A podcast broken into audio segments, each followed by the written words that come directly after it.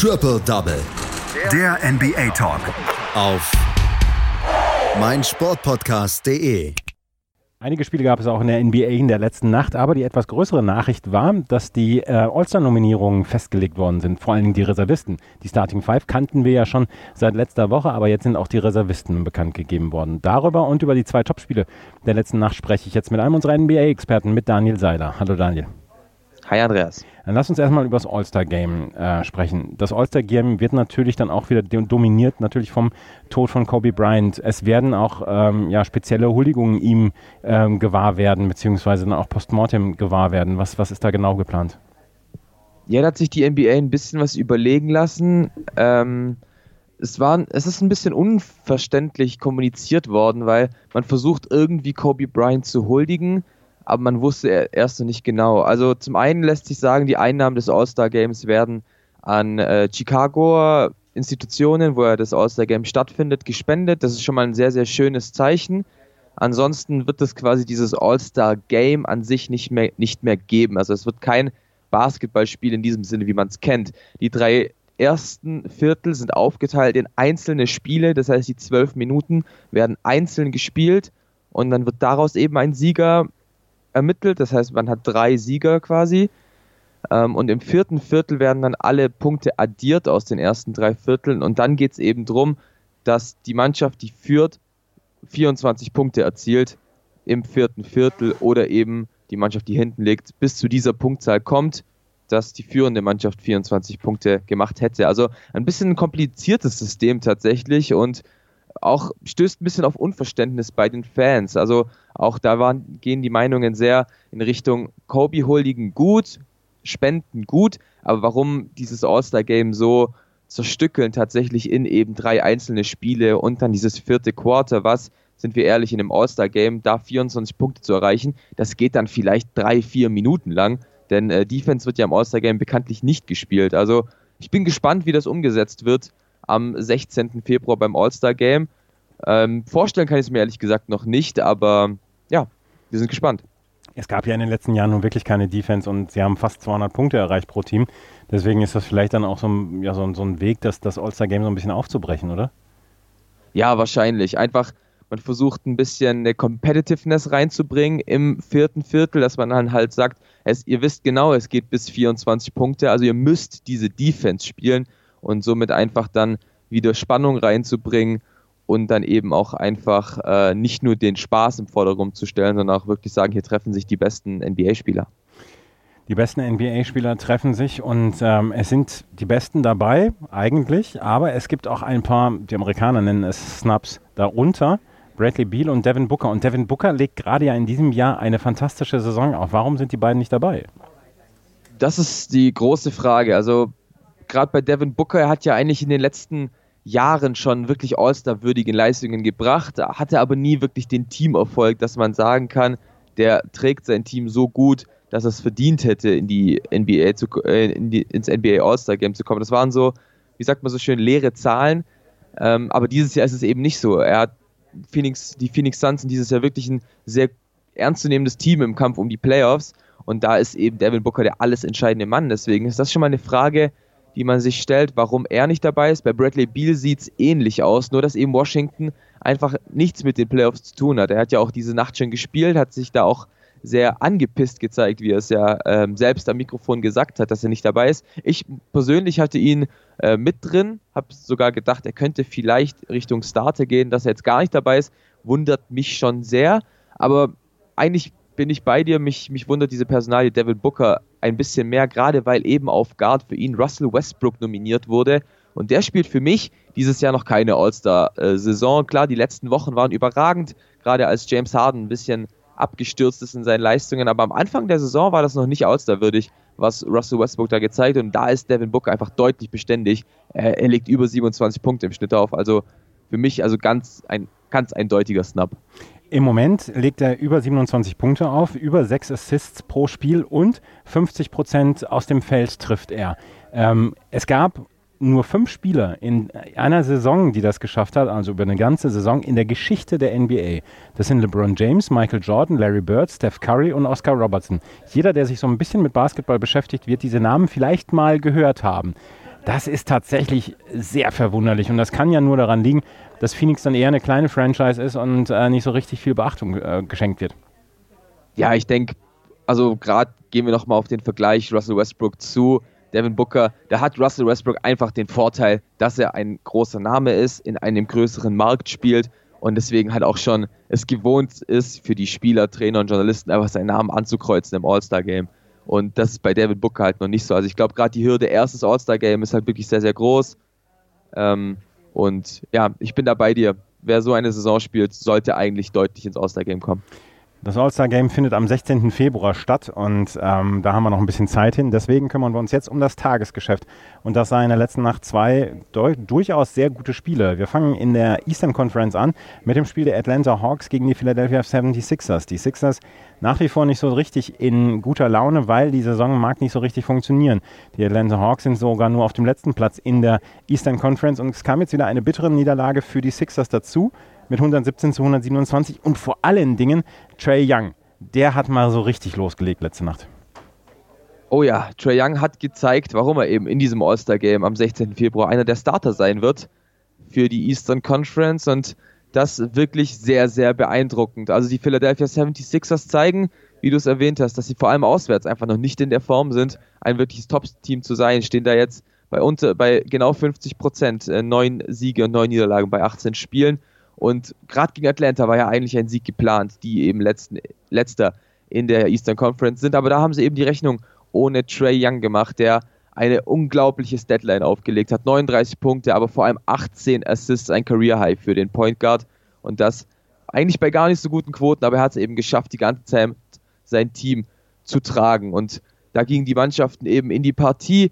Es war so ein bisschen die Point Guard Partie. Ben Simmons, der ja auch jetzt All-Star ist, gegen Trey Young und beide Point Guards haben sofort gezeigt, dass sie ihre Teams tragen wollen, dass sie die Offensive der beiden Teams tragen wollen und beide wirklich mit einem sehr, sehr heißen Start. Trey Young mit 14 Punkten und 10 Assists im ersten Viertel und Simmons steht ihm da gar nicht in so viel nach, legt selbst 15 Punkte im ersten Viertel auf und allein nach den ersten zwei Minuten hat, hat man schon über 20 Punkte gesehen in dieser Partie. Also es war wirklich ein Offensivspektakel am Anfang, wo dann Atlanta die besseren Karten hatte. 39 Punkte, im Gegensatz zu 31 von Philadelphia. Und betrachtet man einfach mal auf die Punkte, in denen Trey Young beteiligt waren, 36 von 39 Punkte kamen von Trey Young oder wurden von Trey Young äh, äh, assistiert. Also der ist wirklich komplett in die Bresche gesprungen für Atlanta und eben auch Ben Simmons. Wie gesagt, ein sehr, sehr gutes erstes Viertel, der sehr dominant gespielt hat und auch seine Teammates sehr, sehr gut einfügen konnte. Im zweiten Viertel war es dann tatsächlich ein Oldie, der ein bisschen die Hawks getragen hat. Und zwar kein geringerer als Vince Carter, der in dieser Nacht Dirk Nowitzki für die meisten NBA-Spiele oder halt Dirk Nowitzki in der All-Time NBA-Spiele Tabelle überholt hat. Zwölf Punkte allein durch ihn im zweiten Viertel und konnte somit eben die Bankpunkte der Atlanta Hawks, wenn Trey Young mal ein bisschen draußen saß, wirklich gut nach vorne pushen. Und somit konnte sich Atlanta ein bisschen absetzen. Philly kam nicht so wirklich in die Partie mit plus 13 ging es dann in die Halbzeit 74 zu, 6, zu 67 für die Hawks und das haben sich die Sixers auch ein bisschen selbst zuzuschreiben. Eigentlich war man recht knapp dran, aber dann kurz vor Schluss, 0,5 Sekunden genau, gab es zwei technische Fouls, weil man sich über Foul Calls aufgeregt hat. Das lässt, da lässt sich Trey Young nicht, ähm, nicht zweimal bitten. Insgesamt fünfmal ging der Point Guard in dieser Situation an die Linie, eben mit Fouls äh, technischen Fouls und so weiter und so fort. Und somit ging es eben mit diesen 13 Punkten in die Halbzeit. Und da hörte Atlanta auch nicht auf. Ähm, Kevin Hörter mit wichtigen Punkten, John Collins, der ein unglaublich schönes Pick and Roll mit Trey Young spielen konnte. Und somit für, ähm, konnten die Hawks einfach ihre Führung ausbauen. Die 13 Punkte hatten sie auch noch ungefähr sechs Minuten vor Ende des dritten. Und somit musste Philadelphia sich ein bisschen was einfallen lassen. Dann war es eben auch Ben Simmons, der am Ende auch bei 31 Punkten und äh, 5 Assists steht. Also auch gute Leistung vom Point Guard der 76ers. Kam wieder ein bisschen zurück, kam irgendwie wieder auf nur noch 7 Punkte ran, aber letztendlich haben die Hawks wieder darauf geantwortet. 9 zu 2 Run um kurz vor dem äh, vierten Viertel und somit ging es wieder mit, einem, mit einer 12-Punkte-Führung in das vierte Viertel und da ließen sich die Hawks wieder nicht die Butter vom Brot nehmen. äh, einem 7 zu 0 Run, Run der äh, Sixers zum Trotz konnte die Führung gehalten werden und somit eben der ganz wichtige Sieg in der Eastern Conference äh, erarbeitet werden. Für die Sixers sieht es momentan nicht so gut aus, eben nicht in so, so einer guten Form und auch Ben Simmons hat eigentlich nur wenig Unterstützung bekommen. Gerade Joel Embiid, der eigentlich nicht so gut gespielt hat. Klar stehen am Ende 21 Punkte bei 14 Rebounds, aber so überzeugend, wie es Joel Embiid schon in einigen Spielen waren, war er heute auf gar keinen Fall. 14 Punkte und 10, Rebound, äh, 10 Assists in, einer, in einem Viertel ähm, seit über 20 Jahren hat das niemand mehr geschafft, in einem einzigen Viertel 10 Assists und 10 Punkte aufzulegen. Trey Young also heute wirklich mit einer ganz, ganz speziellen Leistung.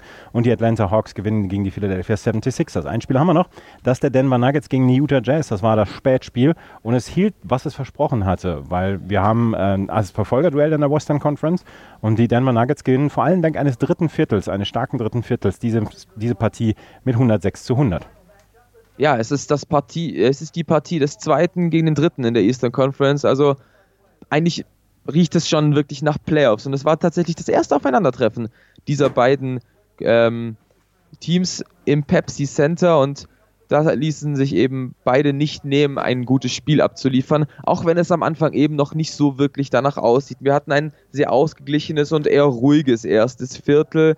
Utah offensiv relativ schwach und hatte ein Donovan Mitchell, der überhaupt nicht gut aufgelegt war. Der Guard steht am Ende bei nur vier Punkten und das reicht natürlich nicht, um den Jazz da wirklich zu helfen. Letztendlich konnte sich Utah doch durchsetzen im ersten Viertel. Äh, 23 zu 21 ist da, weil auch die Nuggets einfach noch nicht in der Partie war, waren. Äh, vorne ging eben nicht viel, Dreier sind nicht gefallen, Defense war ordentlich, aber eben wurde das erste Viertel durch eine schlechtere ähm, Offense von beiden Mannschaften geprägt, geprägt. Ähnliches Bild hatten wir dann auch im zweiten Viertel. Die Jazz konnten sich tatsächlich das erste Mal ein bisschen absetzen, führten mit bis zu elf Punkten ähm, und dann kurz vor Schluss konnten die Nuggets wieder ein bisschen aufwachen, wieder zurückkommen. Jokic hat die Mannschaft da ein bisschen angetrieben, nach vorne gebracht und letztendlich geht es mit fünf Punkten für die Utah Jazz 48 zu 43 in, ähm, in die Halbzeit und eigentlich bot auch sich am Anfang des dritten Viertels ein sehr ähnliches Bild. Utah solide, nicht gut, Denver noch nicht so wirklich wach. Ähm, deswegen gab es immer eine kleine Führung der Utah Jazz ja eben bis kurz vor Schluss im dritten Viertel und dann drehte Denver plötzlich auf. Ein 27 zu 1 Lauf über die beiden Viertel, also be beginnend im dritten Viertel und beendend im vierten Viertel, hat die Mannschaft von Mike Malone dann wieder in eine sehr, sehr komfortable Führung gebracht. Ähm, erst ging es mit 70 zu 76 ins vierte Viertel und eben, wie gesagt, diese, diese Führung wurde einfach ausgebaut im vierten Viertel und Quinn Snyder, der Coach der Utah Jazz, hatte plötzlich keine Antwort mehr auf Nikola Jokic, auf Will Barton und wusste einfach nicht mehr, wie kann die Mannschaft dann zurückkommen. Aber plötzlich waren auch die Utah Jazz da Ende des vierten Viertels. Es gab einen 15 zu 4 Run mit einem sehr, sehr heißen Jordan Clarkson, der 7 von 12 Dreiern gemacht hat, war mit Abstand Topscorer bei den Utah Jazz. Und plötzlich war man wirklich zwei Minuten vor Schluss und noch mit drei Punkten dran. Die Utah Jazz sind letztendlich aber nicht mehr weiter rangekommen, weil einfach die Denver Nuggets einen, Juk einen Nikola Jokic haben, der Klatschwürfe werfen kann, auch über den zweimaligen Defensive Player of the Year, Rudy Gobert.